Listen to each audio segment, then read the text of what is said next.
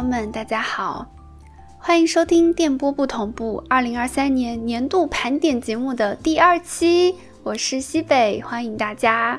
我这个算什么呢？我这个算串讲人，是吗？还是要简单给大家介绍一下这个年度盘点节目。我邀请了一些朋友来分享我们二零二三年值得纪念的内容，当然主要是分享大家喜欢的各种作品。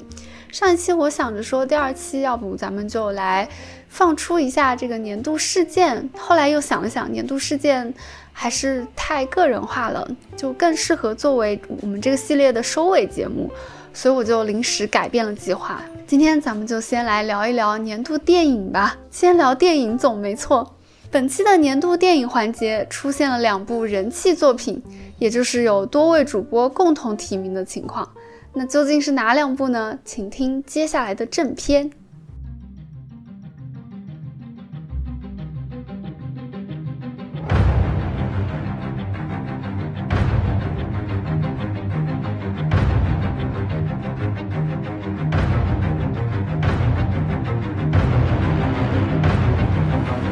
接下来有请我们的老朋友，来自边角废料的人间百草枯老师。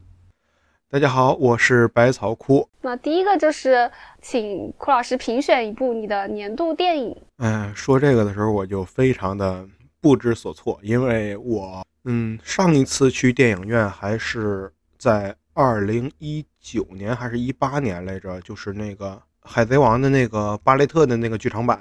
然后再下一次就是前几个月呀，反正是夏天的时候吧，公司组织我们去看那个《长安三万里》，看的我特烦，因为他可以带家属，家属就都是孩子，孩子就太吵了。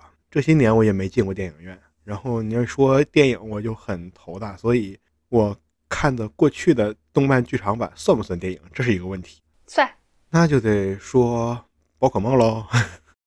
今年是你今年看的哪一部啊？全看了，全看了。对呀。哦，它一共几部呀？你记得吗？十几二十部。哦，那你这个总的这个，我们把这个剧场版算成电影的话，其实你今年这总观影量也不小呀。那那确实不小，好几十部呢。还有几个别的动漫的剧场版。那宝可梦的这一个系列里，你有那个最最喜欢的这个其中的最吗？嗯，有。因为这个也不是太多年前的，就是一个宝可梦就决定是你了，还是叫什么玩意来着？Pokemon Get 反正就是前面的宝可梦剧场版吧，它都是追着这个剧情、追着动画的那个走，嗯，都是动画制的一个番外吧，算是。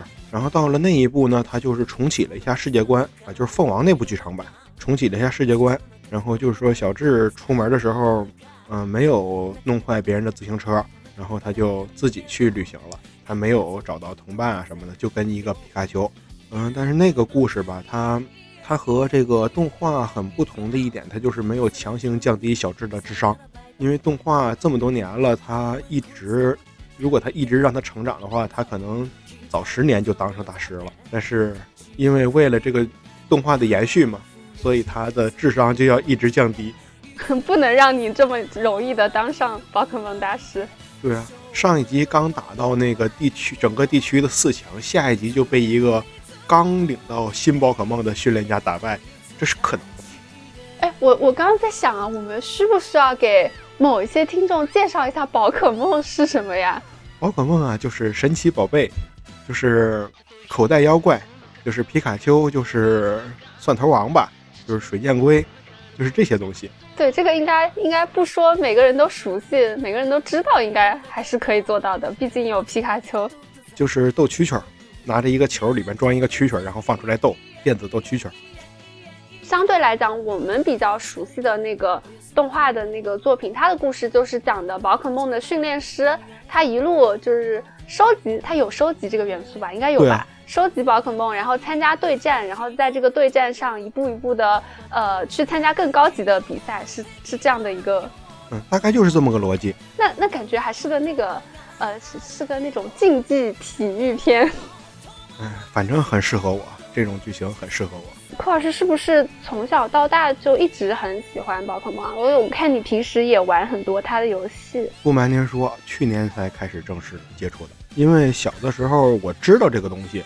嗯，但是嗯，因为家里边就一台电视，然后我也没什么话语权，所以看能看到的非常非常少。然后去年的时候，去年待业在家就开始看这个动画，然后就感觉爱上了。哎，你什么契机突然看到这个动画呢？就是那种刷到的吗？没下饭的了，然后就找一些自己知道的。哦，这够长是吧？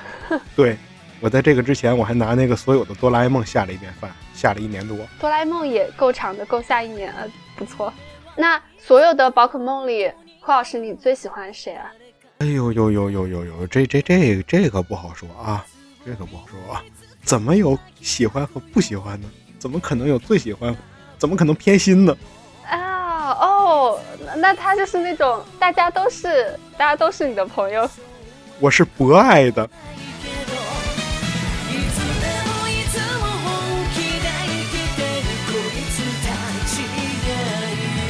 下一位有请呼呼。大家好啊，我是呼呼。嗯，我非常就是在分享这个电影的名字之前，我其实很担心可能会冲撞和你的年度电影或者是其他人的。没关系啊，冲撞说明他厉害。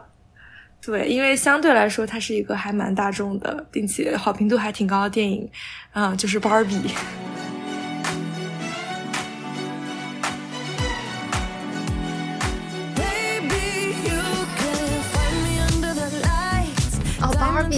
你放心，到目前为止没有重。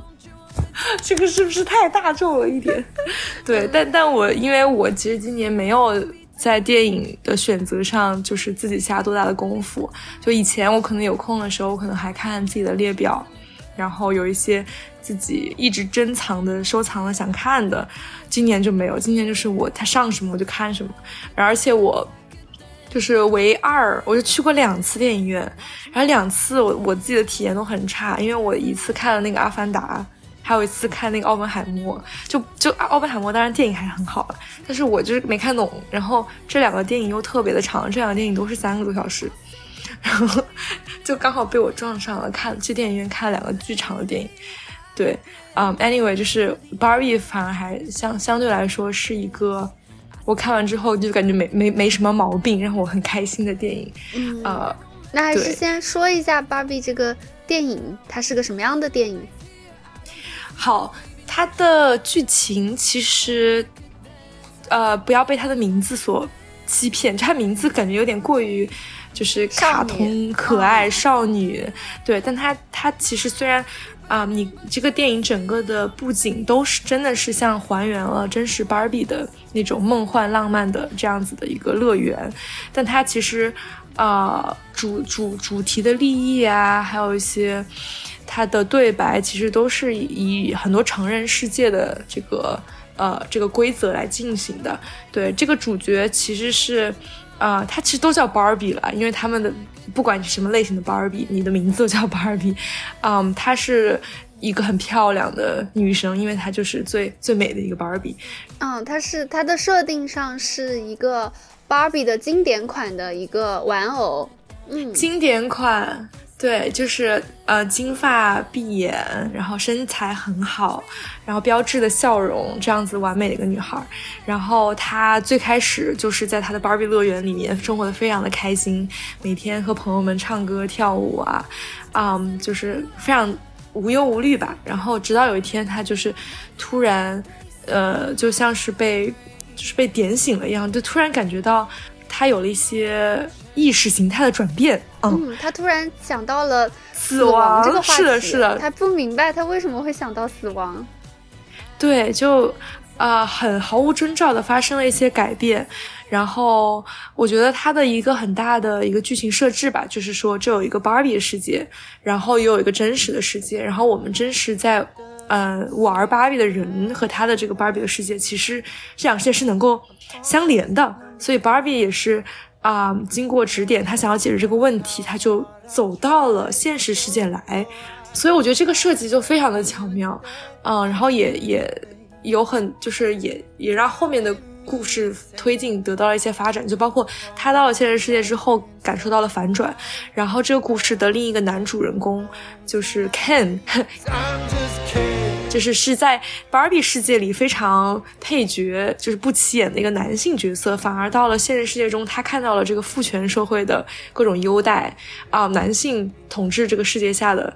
就是是是多么的一个反转，然后他反而觉得非常的好，就是我觉得这个讽刺和这个反转做的特别的妙，啊，然后由这个只是这其中的一个点了，只是一条线，然后他怎么回去，嗯，把那个芭比世界又改造成了男权社会，然后芭比怎么回去又 相当于又反转，就是，呃，我没有觉得它哪里有一个设计是很多余的，就都还挺有。挺有深意的吧，然后又同时又节奏还非常的欢乐，啊，就是比较轻松，但是又非常的催泪，就是啊，我一直在哭，就是我就很喜欢这种电影，就很适合我，就是看着我又不累，但是又很能看得进去，然后又觉得他台词写的特别好，然后又觉得能共情一些东西，嗯，然后包括他最后还是传递了很多真相的东西吧，对，就是这几个东西在一起，虽然这些元素可能也是一些。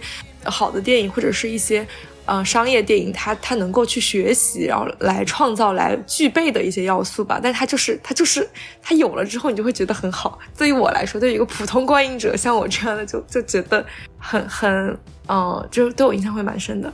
而且我觉得它的不管就是，当然是其中这个有很多现代性的讽刺的意味嘛，然后也有一些思辨性的这种，就是内核能够升华它的主旨。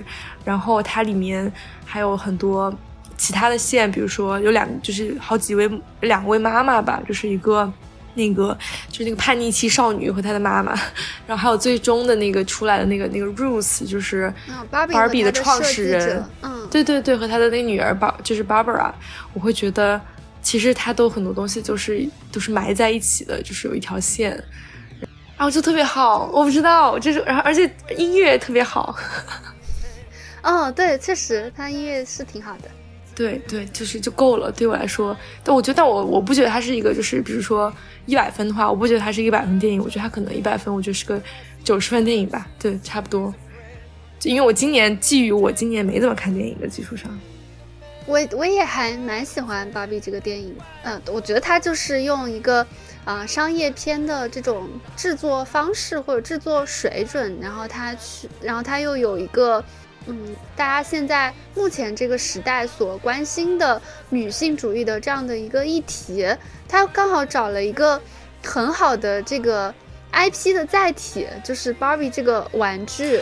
对，因为我们其实现在来说的话，就就会觉得芭比这个玩具它是不是嗯太物化女性了呀？就是其实我觉得在这个电影之前是。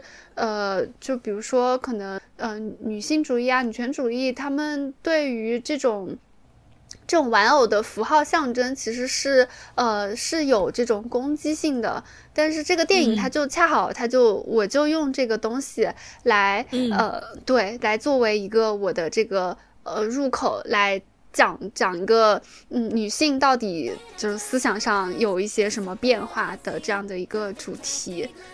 嗯，对，嗯，我印象比较深刻的就是，就是呃，那个怪芭比，就是芭比乐园里有一个怪人，对，然后芭比她她其实她一开始为什么想要去人类世界呢？是因为她的脚，她就突然不能。她就变成那个脚会沾地的脚，就像正常人一样的脚了。但是按理说，作为一个呃完美的芭比，她应该是高跟鞋的脚，就她的脚应该是翘起来的。然后她突然发现她的脚立不颠不起来了，然后他就想要去啊找找这个找人解决这个问题，他就去找到了这个怪人芭比。然后怪人芭比当时给他拿出了两个鞋，一个鞋是那种。嗯，那个叫什么鞋啊？叫勃艮第鞋还是什么鞋？Birkenstein，对对对对，感觉植有植入广告的嫌疑，但好像真的很舒服。对，它是一个便于走路，但是长得有点土土的，就是在芭比世界的审美里，那个鞋子就很丑的这样一双鞋和一双高跟鞋。他说：“你现在要选择你的，就是你的道路了。”然后芭比他就他就要选那个高跟鞋，然后然后那个就。就不给他说让你重选一次，就就强行要让他选那个真实世界的那个平底鞋。然后这个这个东西，它虽然就是其实是一个有点老套的一个喜剧手法，但是我觉得在这个影片最后的时候，它有一点呼应的一个小伏笔，就是最后一幕，Barbie 她去做，呃，就是她在真实世界里出现的时候，他脚上踩着一双粉色的这个博根鞋。嗯，在我的理解里有两个方面的含义，一个是，嗯，女性不再那么的需要。通过外界的审美眼光来要求自己穿上不舒适的高跟鞋，但同时我又可以保留自己的审美，我就是喜欢粉色，那我就去穿粉色的鞋。那我穿一双粉色的舒服的鞋，它就是走了这么这样的一个解决办法，我是这么理解的。哦，哎，你没说你对我确实没有意识到它是粉色这一点。对，就像你说的，我觉得。每次探讨这种两性别问题的时候，就非常的难，因为你很难把握那个度，你又不能把一边拨的太高，好像就是你又很尖锐，好像你就会觉得女性 somehow 又大于了男性，或者说你就非黑即白，我就是不能好看，对吧？我就是要舒服，我就不要审美，就是这个东西其实是很也反而走向了另外一个极端，所以我觉得我觉得你说的对，就他的处理是其实是很平衡的。而且我也很喜欢最后的时候，嗯，他并不是就一味的打压男性，打压 Ken，他反而去试图就是，啊，去启发 Ken，就也跟他说，就这个世界里我们都有，对吧？成为自己的这个权利和勇气，就是 It's Barbie and It's Ken，就就是也同时就是说大家是一个更，啊，平等的普世的这么一个观念。我觉得这个就。就规避了很多那种特别女权主义的一些问题吧，就对。总的来说，我觉得它就算是大家就看个乐的话，它的那个画面呀，还有包括我觉得它整个的这个呃剧情节奏啊，就作为一部呃休闲的时候看的一个电影，也是完全没有问题的，因为它就看的时候还是有有情节、有乐趣的嘛。对对对，是的。就是特别适合，嗯，但是我觉得可能现在因为说的人多了，我不知道大家对他期待是不是过高。就是当特别适合你没有期待的时候看啊，对对对，我觉得挺好看的。是的，还是要做一下预期管理的。就是你，如果你你是因为。呃，觉得 Barbie 这个这个 IP 这个题材会会让你觉得它特别的幼稚，或者是特别的女性化幻想的这种方面的话，那你可以看一下，因为你对它的这个预期是跟它实际的这个作品是有偏差的。但如果你期待看到一部什么《肖申克的救赎》，那就算了，不是不是那种电影。对，我觉得还没有达到，它并不会说是一部我可能过两年还想再看一遍的，我大概就不会看了。他就知道他干嘛。我我对我觉得芭比这个电影也就是看一遍就够了，就它不会二刷的一个电影。嗯，但还是一刷还是推荐 推荐一下。好的。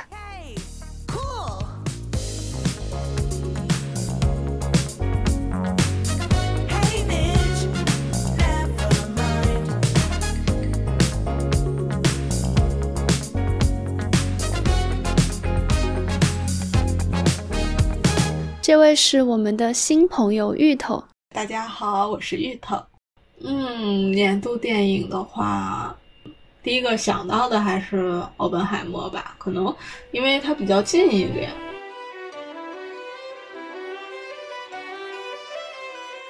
嗯，哎，有占了时间优势。嗯，对，记忆比较清晰。对，记忆还是比较清晰的。我没有看奥本海默，所以邀请。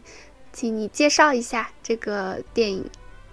嗯，它就是讲述的是，嗯，原子弹之父奥本海默的一些故事，然后包括他去就是如何是，嗯，就是被政府选中，然后去研究这个原子弹研制的这个过程，然后还包括他在就是二战结束后，然后遭遇了一些不公正的听证会。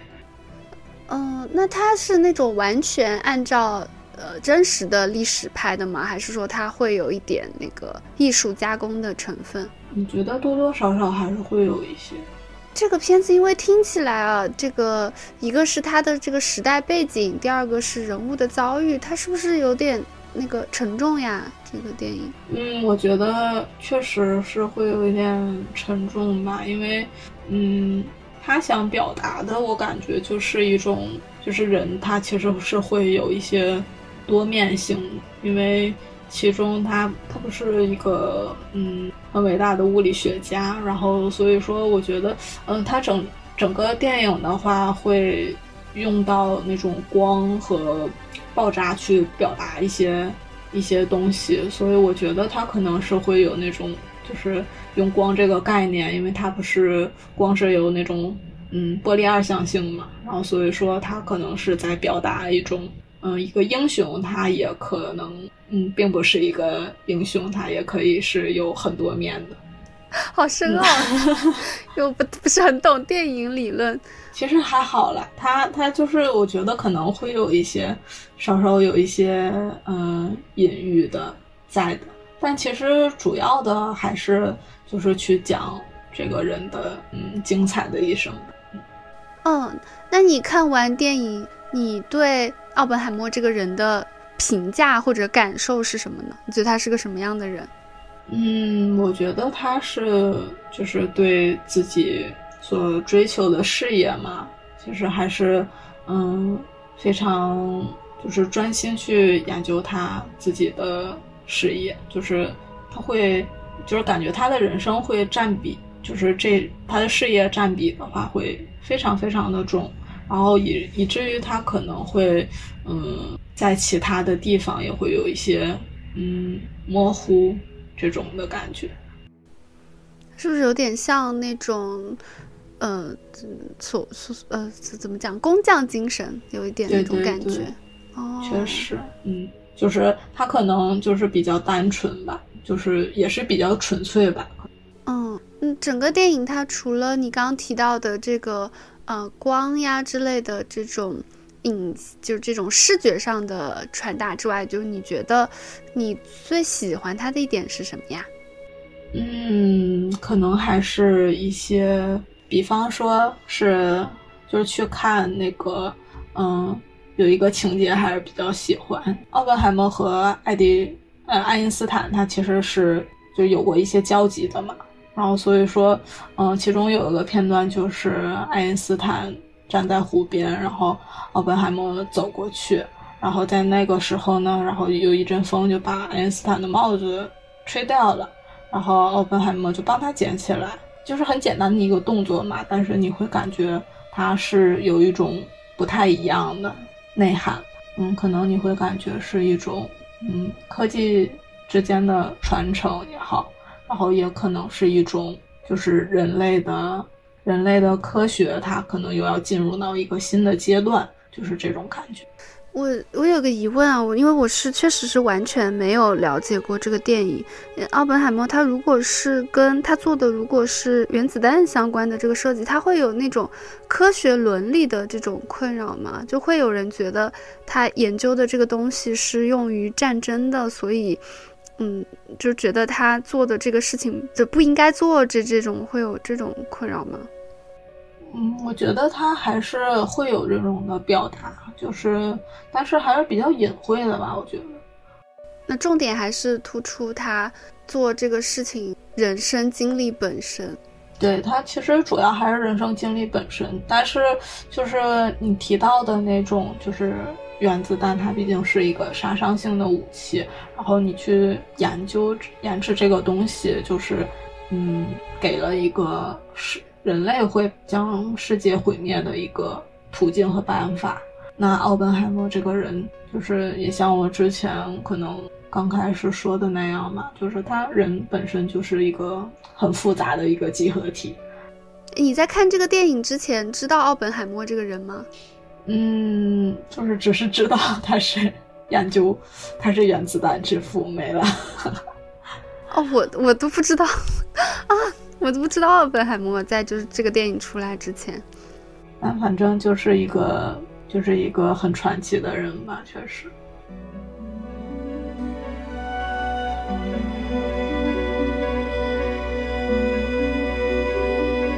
接下来是动物爱好者克里斯雪饼。大家好，我是克里斯雪饼，请评选一部你的年度电影。好的，呱唧呱唧，我要评选银河护卫队三。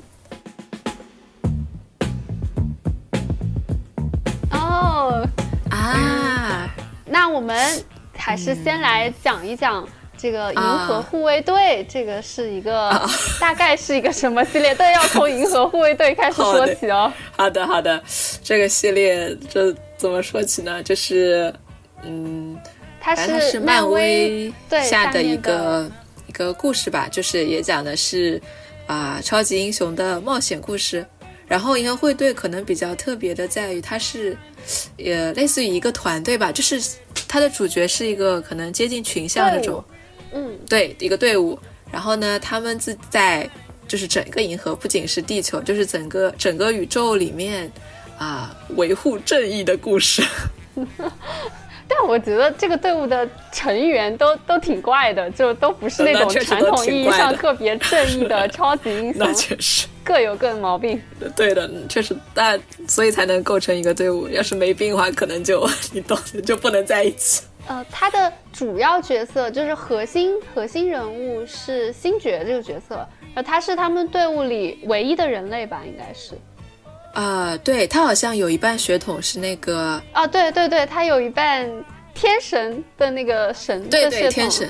啊，对，他是从不对唯一的人类，唯一在地球上长大的，然后应该是女主角卡魔拉，她是灭霸的女儿，呃，养女吧，灭霸的对，然后在，哎呀，这个他的故事有点复杂。那我们不展开聊他的故事，就聊一下他是一个，呃，我也不知道他那个种族叫什么，反正卡穆拉是一个绿色皮肤的，一眼一看就知道是外星种族的，呃，但是很美丽，对这样的一个对呃成员。然后还有就是我们，嗯，就你请你介绍一下他们团队几个主要成员吧。现在介绍了两个了。好的，卡魔拉。然后我觉得接下来的核心人物应该是呃火箭。嗯，火箭和 Groot，对吧？火箭就是一只呃，一只什么？怎么说呢？嗯啊，刚好《银河护卫队三》讲的就是他的故事，就是他是被改造的动物吧？就就有一些人对浣熊这种动物做了实验，然后呢，他让浣熊也拥有了人类的啊，或者是高等智能的这样一种能力，就可以思考啊，反正非常聪明，是个天才。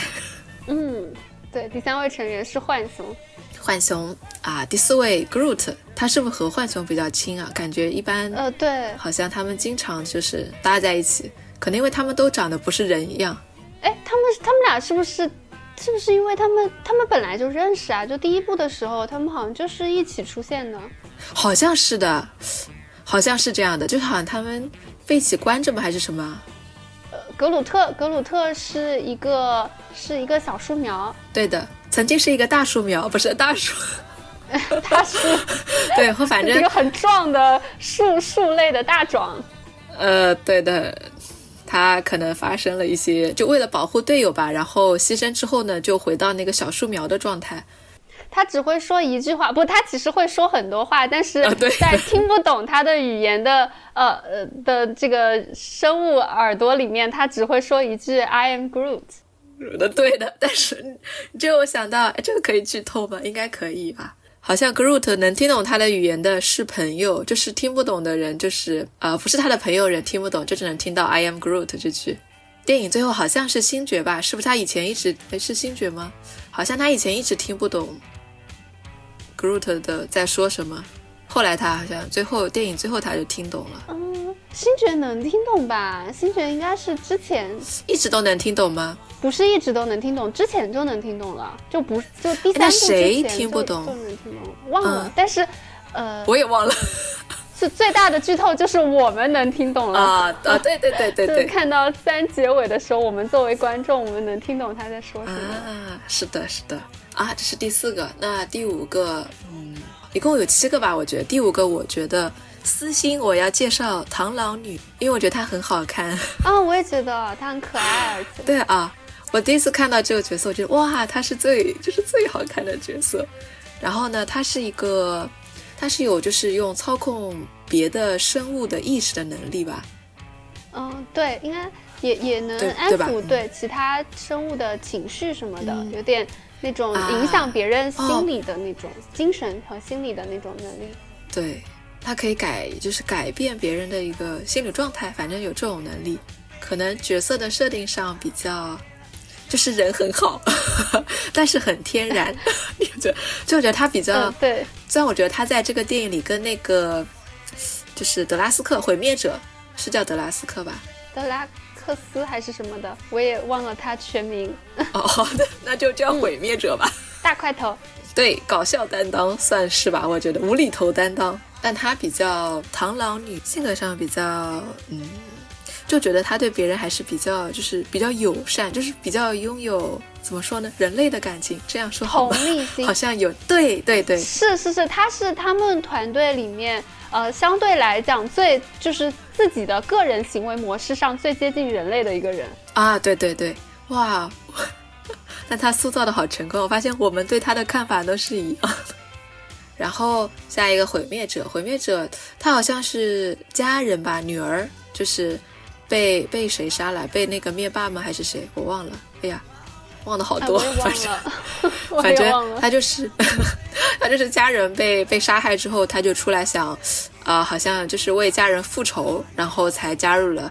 就他什么契机啊？我也不太记得。反正才加入这个团队。他是一个神经大条的肌肉猛男，这是可以的吗？可以的，可以的，很准确。可以的。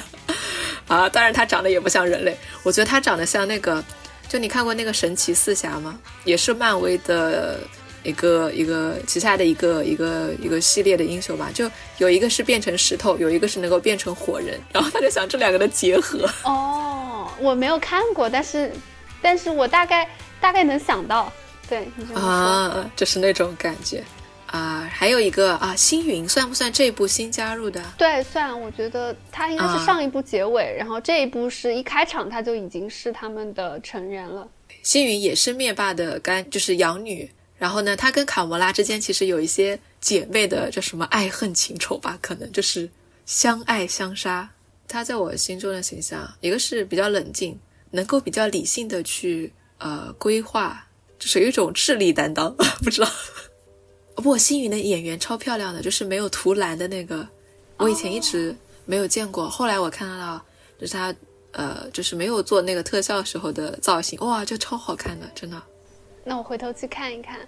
就是《银护二》和《银护三》中间就放过一些特别片，对对对，没有，就是不是电影，对。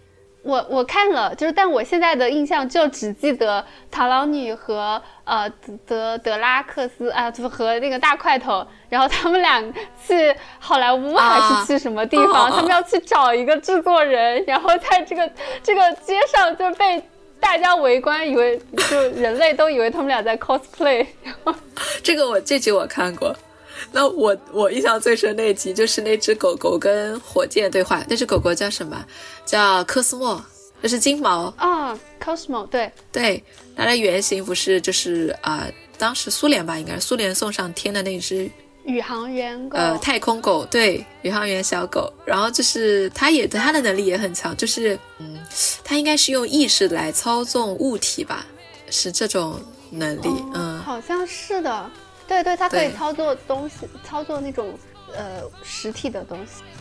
就是，然后他们争论，就是就是什么？就是那句“你不尊重我，所以我拒绝为你干活。”然后火箭就说：“好好好，对不起。” 他在电影里的表现应该也挺有，就是挺有特色的。虽然出场其实不多，但是我印象很深刻。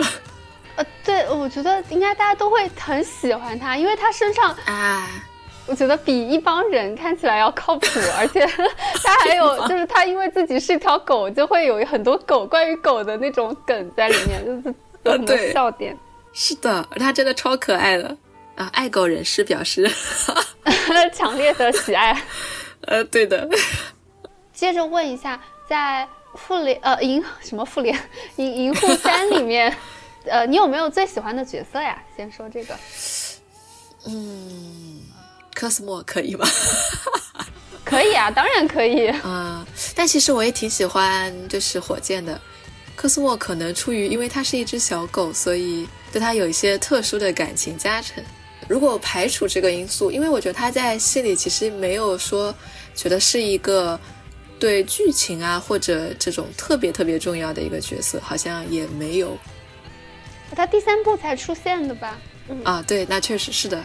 但是火箭的话，啊，火箭的故事真的很感人。就我觉得整一个故事里最打动我的还是他的故事，尤其是最后，就他发现那个，嗯，就是他他是想起来还是发现还是找到了吧？找到那个，呃，就是做实验的那些动物，然后有一些就是就是浣熊，就是那个，然后他就啊，他就突然意识到啊，原来我就是浣熊，就是那个啊，就觉得非常的找找到理解了自己的身份。我觉得这个啊，对。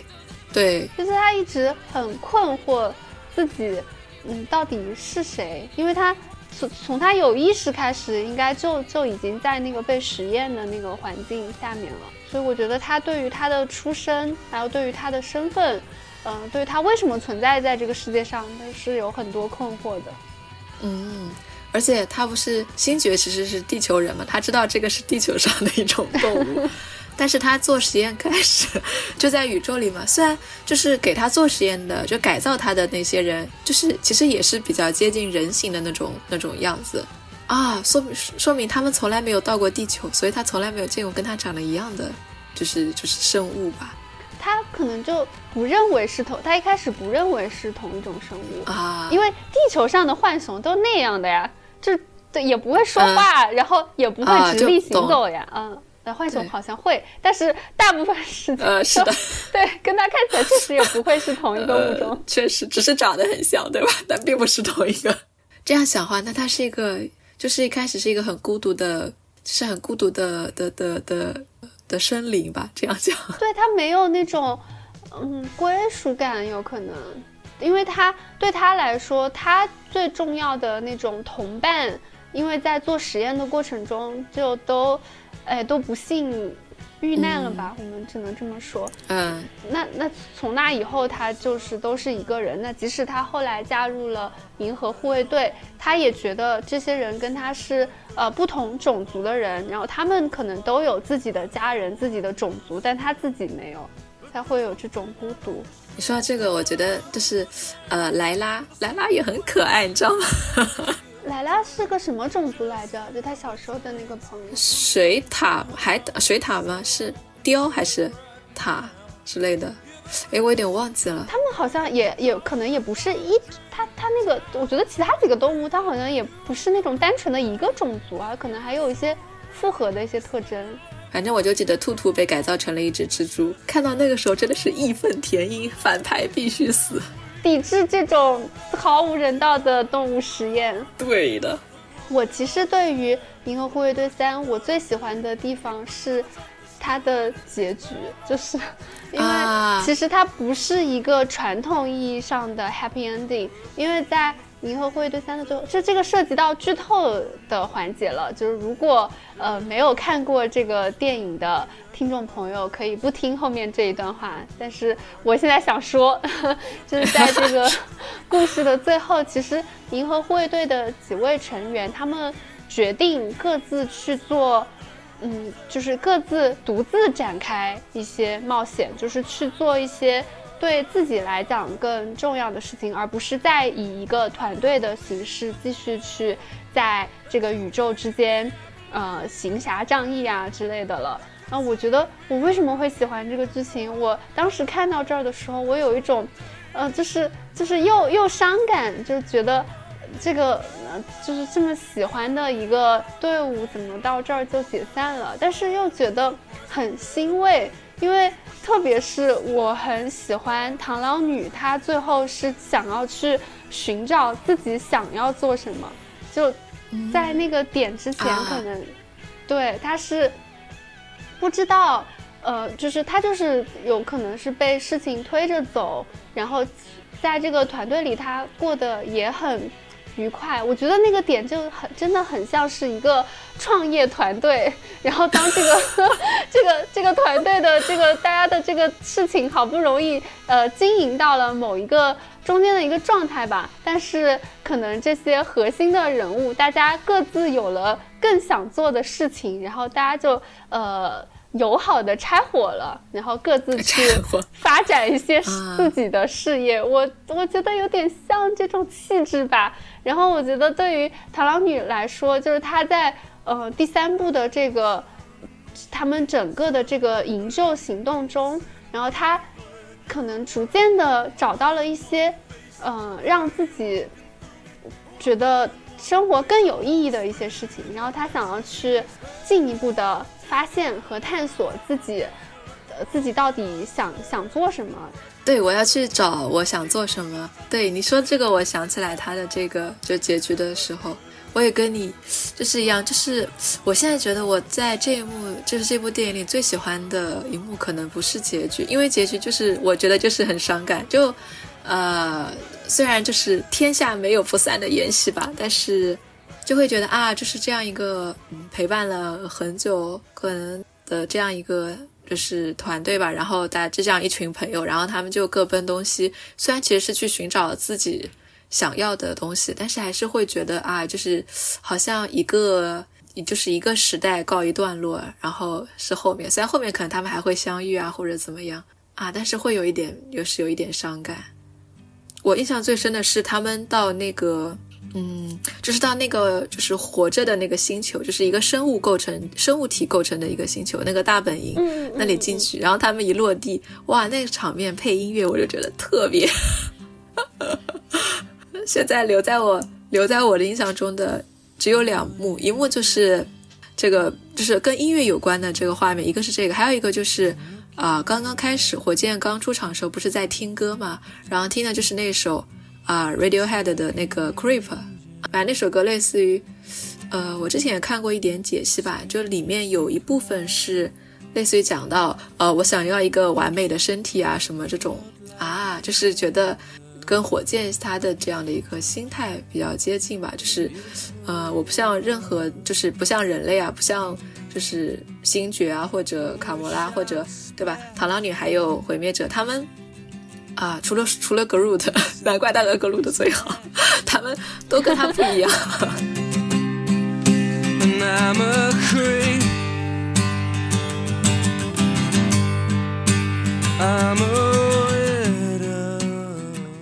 所以，就是有那种啊，我在这一群人之中，虽然这群人都很怪，但我是更怪的那个，就是我也怪得很孤独，就这种啊，就觉得非常，尤其是听到听过的歌，就会觉得有一种熟悉感。所以把年度电影颁给《银河护卫队三》，我都还想再啰嗦一句，你说，你说，我我也很喜欢对于卡莫拉的这个角色，他的结局处理啊，对的，是的，嗯，因为他没有说是那种。呃，因为新生的那个卡莫拉，他就，我觉得这就是一个哲学问题了。他不认为，就是他要成为别人记忆中的一个他，所以他们整个创作团队在处理上是让新的这个，就是完全自主的这个卡魔拉，他他有了不一样的想法和嗯不一样的价值。所所以，他跟星爵之间的这个关系没有像传统的这种，嗯啊，对，片子这样去。是的，我懂。我觉得这个是他们这个非常不落俗套的一点，就没有像可能很多观众会期待，就因为以前都这种类似的剧情，一般最后就是男女主都会又互相就是再爱上双啊，是爱上对方，反正就再续前缘吧。虽然。但是他这部就没有，就是我，我就是我，我跟你印记忆里的那个卡魔拉不是同一个，就也没有在一起。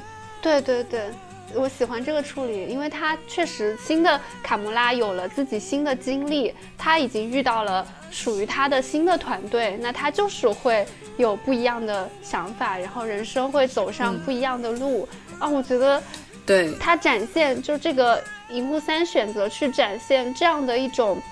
嗯，可能性，我我我觉得还是我很喜欢。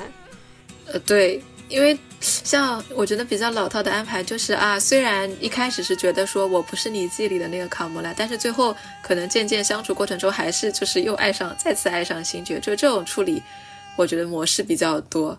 但是其实未必吧，嗯嗯，但是可能看他突出的想写的是什么。好的，那我们就进入哦，我哦，我可以，你说呀。不好意思，我是想到，嗯，我觉得让我选这个年度电影其实没有很大的参考性，因为我看电影很少，就是比较少吧。没关系啊，就只看了一部电影，这不是那种 最有力的理由。所以我的年度电影是什么什么什么？因为我只看了它。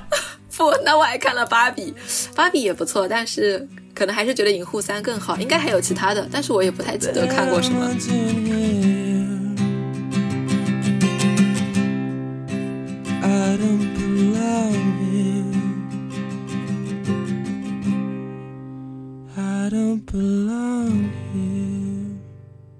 下面欢迎我们电波不同步的老朋友卷。大家好，我是卷，已经不知道是第几次来参加这个录制了。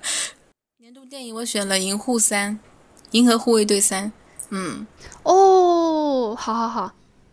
哦，《银河护卫队三》就是呃，《银河护卫队》系列的第三部作品嘛。嗯嗯。啊，你真是 这个，这是很准确的。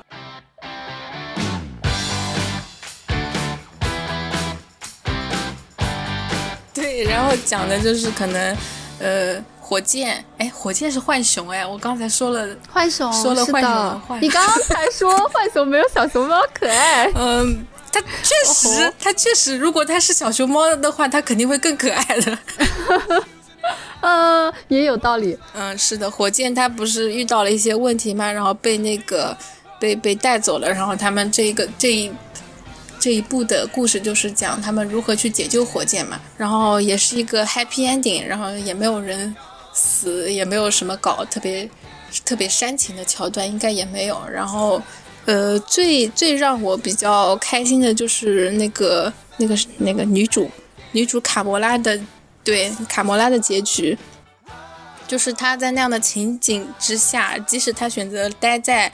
呃，男主边上就是他们那个地方叫什么？虚无之地，共同去完成了那个出出了那这次的这个行动。对，然后他们他们即使说，呃，也有了一些默契嘛。然后如果他留在那里，如果他选择和他们继续交往，然后继续相处，成为队友，也是合理的。但是也不是说完全说不过去的。但是就是他没有这么处理，他还是选择回到了自己的家庭。和自己的家人们拥抱在一起，就是这让这个角色脱离了就之前的那些卡魔拉，就他确实是一个全新的在不同平行世界的卡魔拉，他是一个呃新的人物，而不是说是呃旧的那些卡魔拉的影子加诸在他身上，就这这一点非常的好，他不会替代以前的卡莫拉，以前的卡莫拉也永远留在他们的心里，就是他们就是两个独立的人。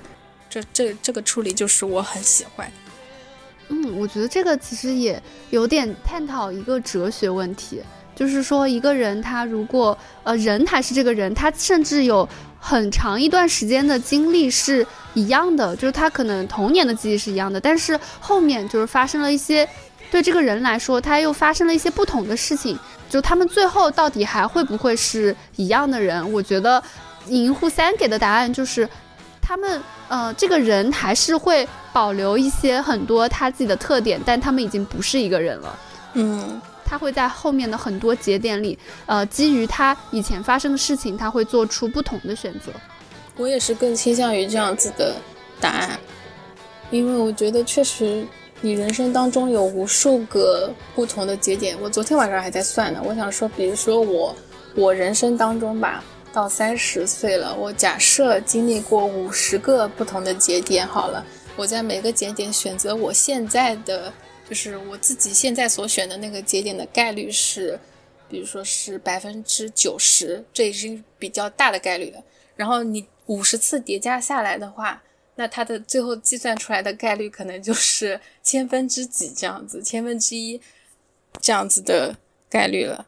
就是它其实就我成长为现在的我是一个非常小概率的事件，它并不是说对它它其实已经是一个离离当初的那个我非常非常远，非常非常相差可能非常非常大的一个结果了。所以我也是觉得，就这样的不确定性其实给了人生更多的答案，可能就是其实你会有非常多不一样的人生在未知的地方。嗯，怎么说呢？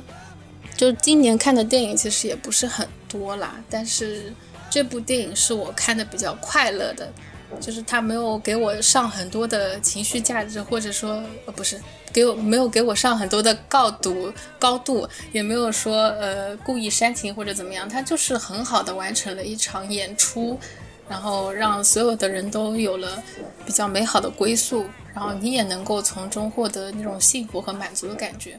但是很可惜的就是这部电影它的票房也不是很高，就是今年所有在影院上映的一些大片嘛，就是国外引进的大片，基本上都没有获得什么很高的票房，所以银护这点上还是比较可惜。但是也确实就是在。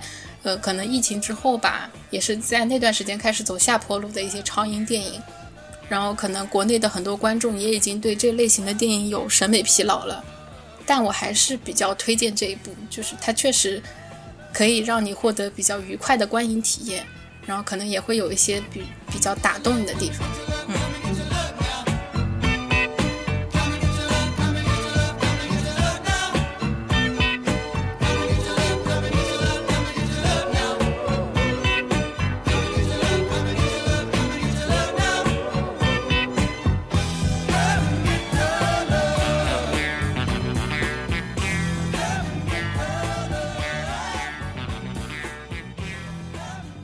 下一位是来自轮流发言的大伦丁老师。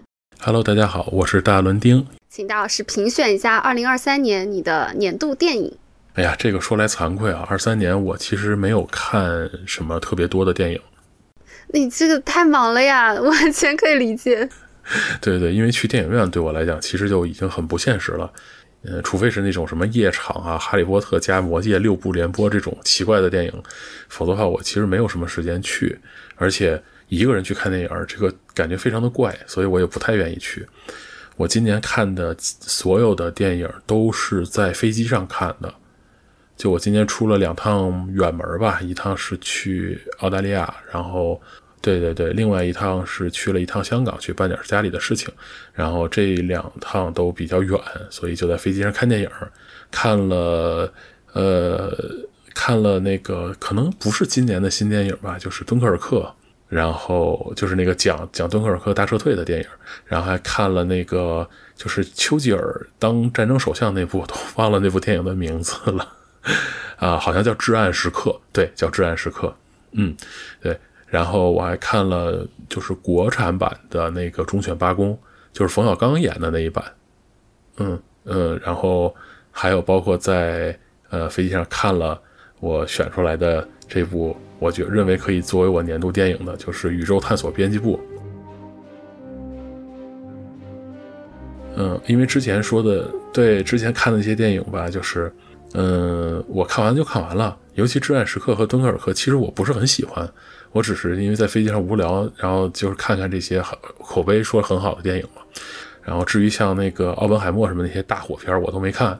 但是《宇宙探索编辑部》，我在飞机上看完了之后，我就回家又下了一部，然后就是又下了一遍，然后反复的观看。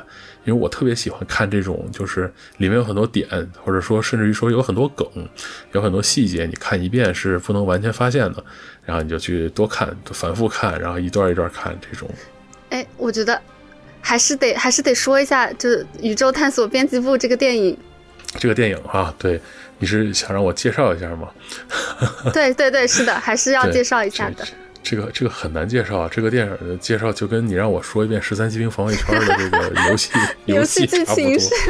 那我来介绍，我试试。嗯嗯，对你来。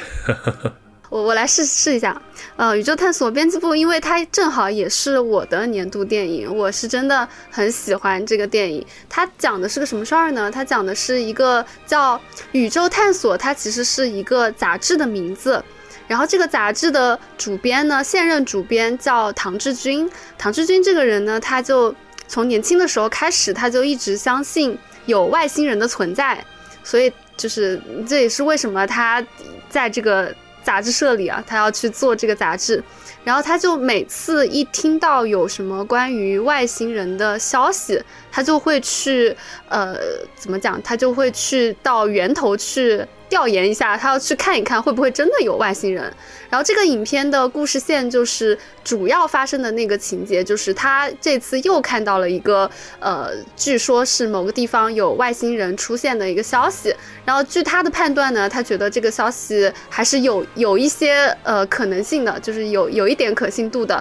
于是他就又准备出发，然后他就拉上呃杂志社里的呃忘了杂志社里有几个人跟他一起去了，反正路上还来加入了一些莫名其妙的人，然后他们就组成了一个嗯去寻找外星人的一个小团队吧。然后这次是去了，可能是影片设定里是去了西南的那个方向。然后这呃，就是唐志军这个人呢，他在周围人的眼里，可能就是那种有一点奇怪的。你想，你就他剧情设定在我们现实的生活中，有一个人一直相信外星人存在，确实是有点奇怪的。然后他就，但是他就一直。我行我素，就做着这种奇怪的事情。然后影片就是讲他这一次去，嗯，寻找外星人的路上发生的一些事情。因为他这次遇到了一一些不一样的事情，然后还遇到了一个头顶锅盖的神秘少年孙一通。呃，大概就讲这么个事儿。然后整个电影的气质特别，呃，很特别。整个电影的气质，有的人评价就特别 cult，然后。然后那个还有一些人评价看了这部电影之后头晕，嗯，然后另外对另外还有人评价说这就是一个就是大号时间很长的一个金广发视频。我当时看电影的时候我就有一种感觉，我觉得这片肯定特别挑人，就可能喜欢他的人会很喜欢，然后不喜欢的人就就是根本看不懂，就是一点儿都看不进去。对对对。嗯，对对对，这个电影的中文名叫《宇宙探索编辑部》，它的英文名叫《The Journal to the West》啊，跟《西游记》是一样的嘛？对，对对对。然后这是一个，呃，从各个层面上去看都很有内涵的电影。我觉得这个电影很浪漫。这个电影对这个电影非常非常浪漫。它虽然故事讲的是唐志军去找外星人。但他实际上寻找的是更深层次的东西，对，然后他还在里边插入了很多奇怪的好笑的梗，然后就让你看的时候，嗯，看的时候就是，反正我看我我第一遍看的时候，因为飞机上迷迷糊糊的嘛，呃，我是还是想跳着看来的，但是后来我发现这个电影不能跳着看，你就每一个细节都得去看，然后呢，我就把它从头到尾放了一遍，然后回家之后我也是这么看，从头到尾，然后等看熟了之后再去看细节。就他会对他会有一些，他会有一些就是，呃，如果能够 get 的人，就 get 那些梗的人，就是秒 get；但是如果 get 不到的话，就永远 get 不到的梗。然后，然后看完这个片子，我可能看了得有三四遍吧。看完之后，嗯，我还去 B 站上搜，就是啊，就是那个就是这些幕后的视频也很有意思。呃，这是一个特别，就是这是一个特别小成本制作的电影，其实。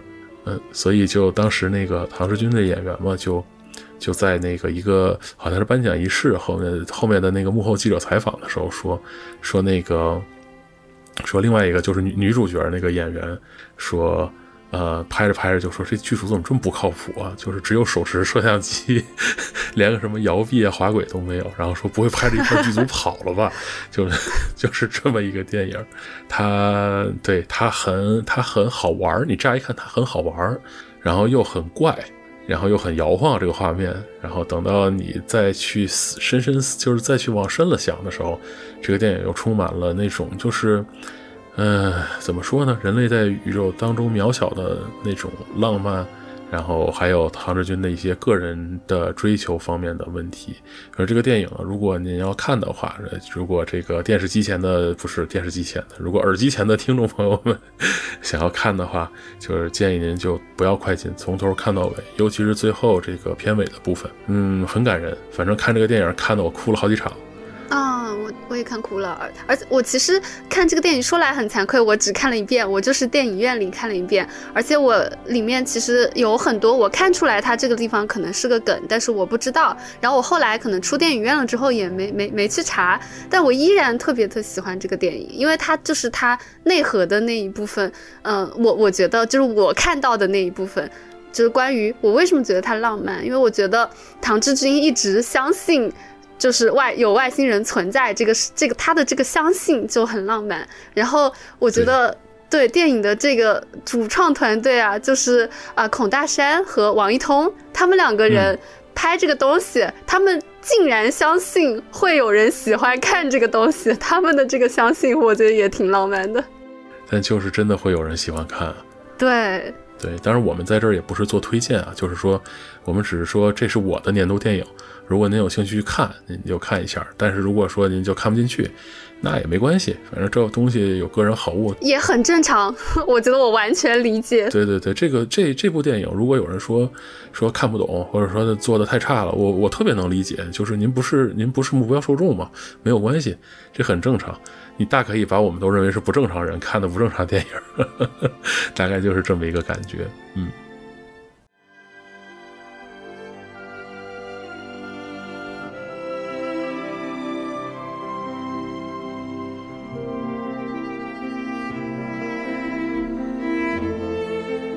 我是西北，话筒回到了我这里啊，我依然是本期节目的最后一位分享人。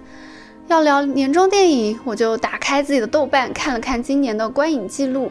二零二三年，我一共标记了二十部看过的电影，给其中的六部打了四星，他们分别是《满江红》《爱情神话》《流浪地球二》《祝你好运，里奥格兰德》啊，《芭比》还有《蓝哥》。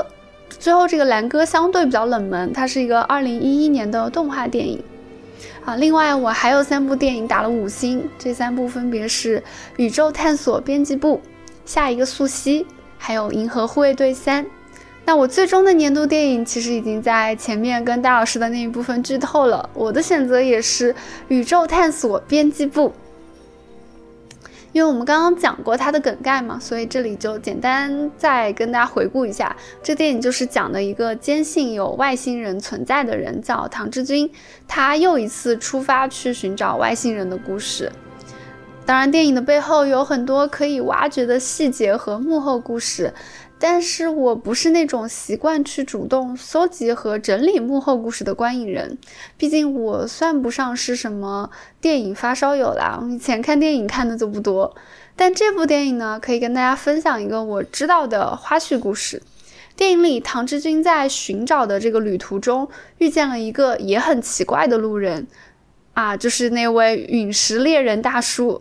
陨石大家都知道，陨石猎人呢，他是一个。听起来有点探险色彩的职业，他们是会去往世界各地去找那些还没有被人发现的陨石啊，听听上去就很像那种寻宝的人啊。电影里的这位陨石猎人出场，他总是开着一个非常滑稽的飞碟形状的玩具车，然后头戴一顶写着“陨石猎人”的小红帽，这个角色的戏份也都挺挺荒诞的。我后来才知道，这个大叔的扮演者真的是一个陨石猎人。导演孔大山他在创作的过程中就认识了这个大叔，邀请他来出演这个角色。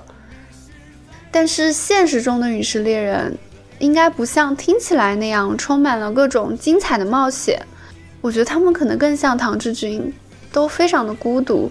因为没有被发现的陨石往往出现在偏僻危险的无人区，甚至陨石它本身可能还带有各种辐射，那去找就是一个很艰苦并且也很危险的事情。找到了也不会有什么巨额的这种金钱上的回报，这件事情我觉得也很难被寻常人所理解，但他们还是要去找，可能因为找陨石是他们生命中非常重要的一个部分吧。所以我对这个大叔印象还蛮深刻的。然后刚刚也说到了，我喜欢这个电影的原因，是因为我觉得它浪漫。你想，它是一个怪人去做怪事的这样一个故事。我觉得唐志军的这种他对外星人的这个相信，这种程度的坚信，在成年人或者甚至说在所有人当中，我觉得都是一个非常稀有的一个一个状态，反而就。反而就从可笑变得变得很可贵。我小时候也觉得世界上可能有一些超出人类现在认知的一些现象，只是随着后来逐渐的长大，我又慢慢的变成了一个不再相信的普通人。那我刚刚也提到了，除了唐志军对外星人的这种相信让我感觉浪漫之外，我觉得主创团队对于这个电影拍出来。会有人喜欢的这种相信也挺浪漫的。